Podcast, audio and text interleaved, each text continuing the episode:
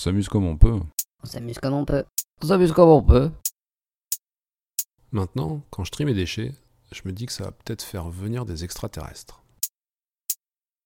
Il y a quelques années, un objet spatial dont la forme et la trajectoire étaient un peu spéciales a fait son apparition dans le système solaire.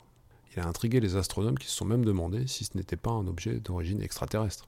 Après, étant donné qu'il ne vient pas de la Terre, euh, techniquement, euh, c'est un objet d'origine extraterrestre. C'est vrai que ça fait un moment que l'humanité se demande si elle est seule dans l'univers.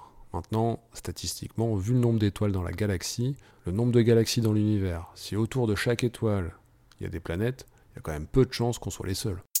Le problème, c'est la distance et le temps de parcours pour aller jusque là-bas. On met déjà plusieurs heures euh, pour sortir de Paris, alors on n'est pas arrivé. Alors ce corps céleste un peu spécial a été nommé Oumuamua. Littéralement en hawaïen, ça veut dire premier messager d'une contrée lointaine. En France, on aurait dit simplement euh, un migrant. Ouais, tout de suite, ça, ça sonne pas pareil. Alors, les astronomes du monde entier ont pointé leur radiotélescope euh, vers cet objet afin de capter les ondes radio, mais ils n'ont rien reçu. Alors moi j'étais un peu embêté parce que ça m'intéressait cette histoire-là. Euh, mais heureusement j'ai un voisin qui a une CB, alors il me l'a prêté, on, l'a pointé vers le ciel, on a attendu un peu et puis on a fini par capter ce message.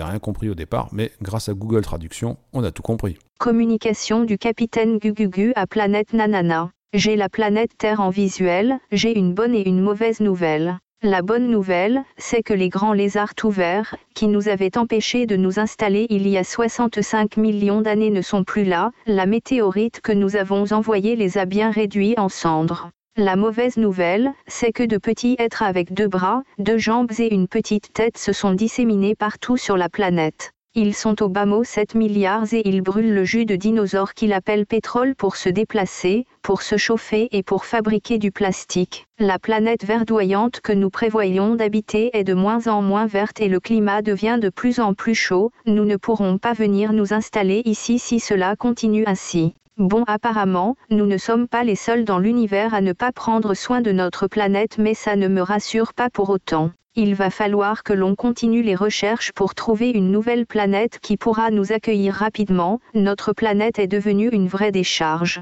Je repasserai quand même par la Terre dans peu de temps, on ne sait jamais, peut-être que les habitants de cette planète vont réussir à ne pas faire les mêmes erreurs que nous, et à faire en sorte que leur planète redevienne belle comme au premier jour sidéral. Je repars, je crois qu'ils m'ont repéré. Fin de la transmission.